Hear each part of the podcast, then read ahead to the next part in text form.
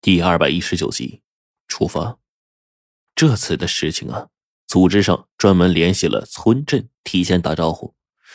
这个时候呢，我爸也是多少知道我所在的组织的不寻常，他也终于第一次真正接触到了我另一层的身份。没有那么多的话，我爸很开明的，只是叮嘱了我一句，然后就不再多说了。不过呢，到了要走的时候。他还是拿出了一样东西让我带上，那是一把弩。我爸说，胡老道每次进山的时候都把这把弩带上，因为这弩啊，呃，是我爷爷当年的东西，后来呢被胡老道啊拿去改造过。总之，有时候呢，我爷爷进山打猎，没有了这把弩，胡老道呢宁愿不进金陵山，要等爷爷回来再把弩给借回去。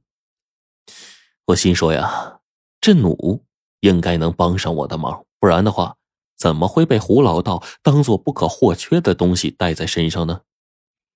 我最后跟家人道了别，谎称啊是跟随组织进山寻找古墓，进行保护性的标注，然后呢就跟随白飞宇一起往山上走。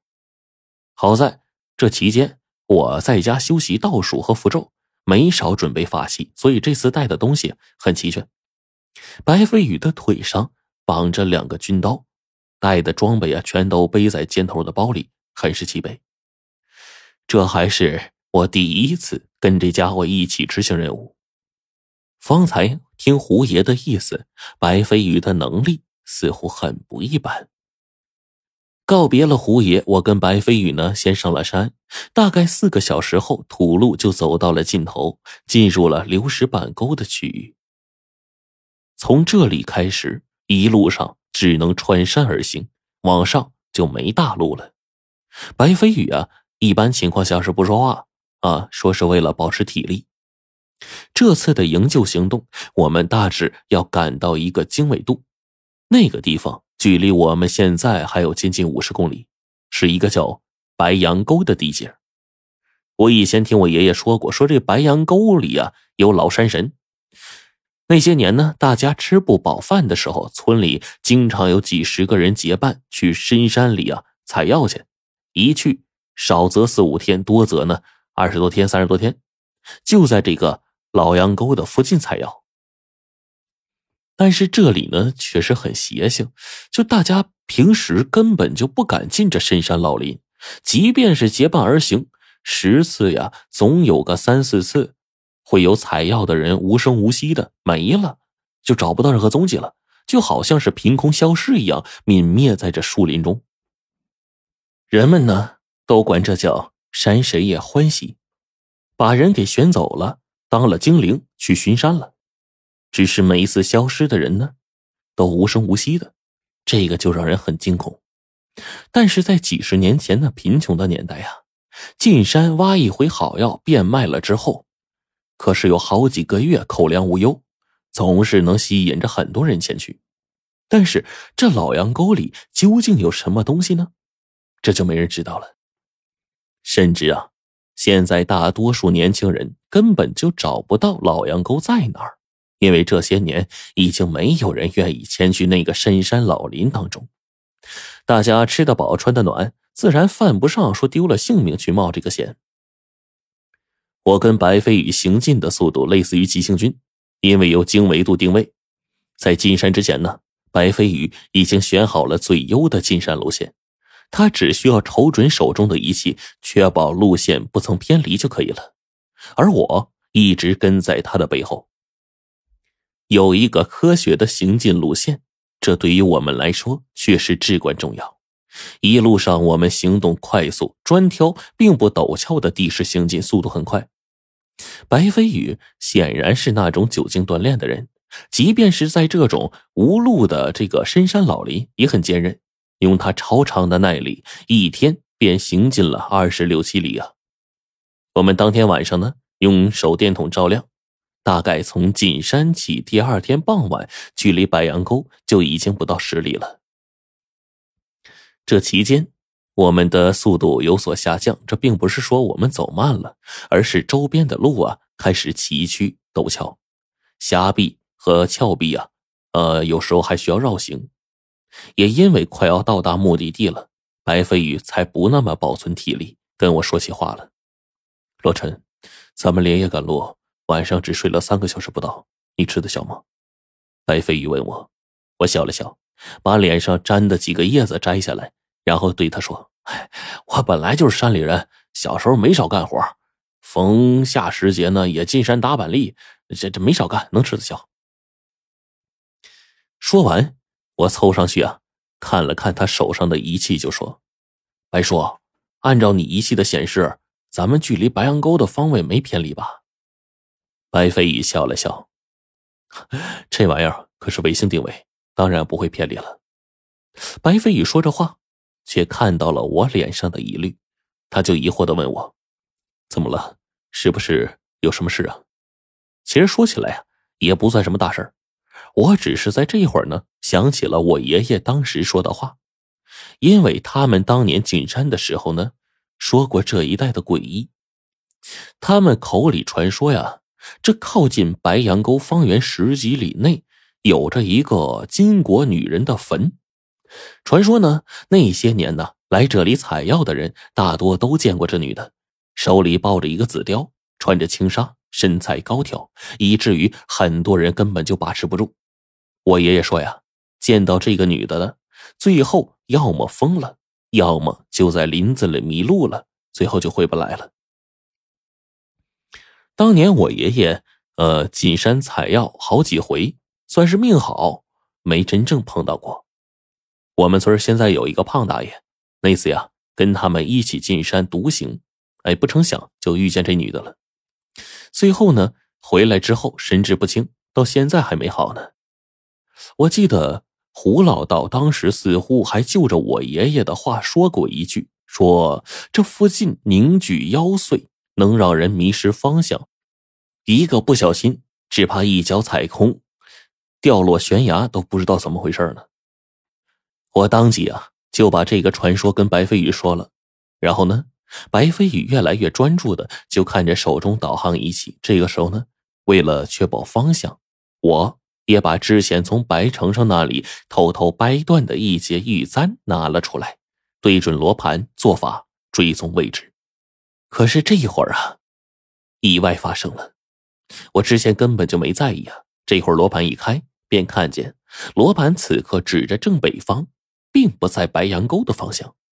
再看白飞宇手中的导航仪器，却指着跟我这边大相径庭的方向，让我搞不清所以啊。我跟白飞宇说：“程程他们三个小组是在白羊沟消失的，那这簪子追踪的话，肯定能追踪到白羊沟才对啊。现在反倒是位置错乱了。哎，叔，难道是你那边的仪器出问题了？”白飞宇看了看他那边，又看了看我的罗盘，顿时也搞不清楚了。幸好啊，他抬头便看到被树叶遮挡的一小撮的太阳光。白飞宇当即分辨道。没错呀，哎，你看太阳的这个方向，哎，白飞宇忽然移了一下，指着天空的手停滞住了。我朝他指着位置看去啊，当即也吓了一跳。此刻，白飞宇的导航仪器指的方向跟我罗盘指的方向是不一样的，可天上的太阳西下指着西方，跟我还有白飞宇导航上的方向也不一样。我们顿时就感觉不对，白飞宇到底是有常识的。他用树木年轮、树叶轮廓的方式来辨别南北，寻找方向。可这一看，便又不对了。一具树木年轮指出来的白羊沟的方向，却在另一个位置。此刻呢，我们用四种方法判断出了四个不同的位置。东南西北大相径庭，竟然全都通向白羊沟，那这事儿可是见了鬼了！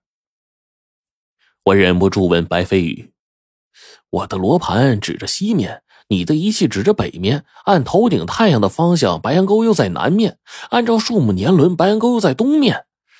难道说这白羊沟有四个？东南西北四个方向都是白羊沟？”白飞摇了摇头说：“咱们停下来，不能再走了。”我这时候啊，一阵后怕。我们一直赶路，倒是赶快了，可是忽略了这秦岭山中的诡异呀。这个时候方向不变，那我们究竟去哪里也没个谱啊。白飞宇从背包里面取出仪器，开始联络总部。